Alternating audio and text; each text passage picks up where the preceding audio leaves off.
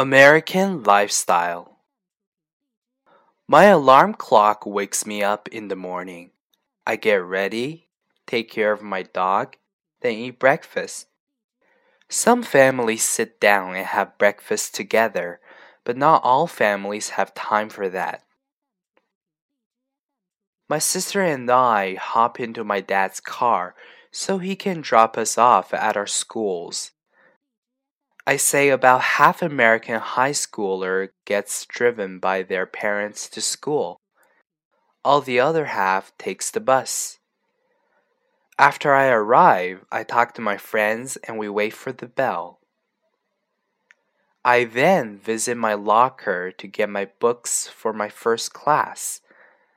I revisit my locker for two or three times during the day. When lunchtime comes, we head to the cafeteria and get food from the lunch line. After eating lunch with my friends, we head back to class and finish my classes for the day. When school ends, most American teenagers have an after school activity such as sports or extra music or art classes. I get ready for my sports practice. My mom picks me up afterwards and I head home for the day.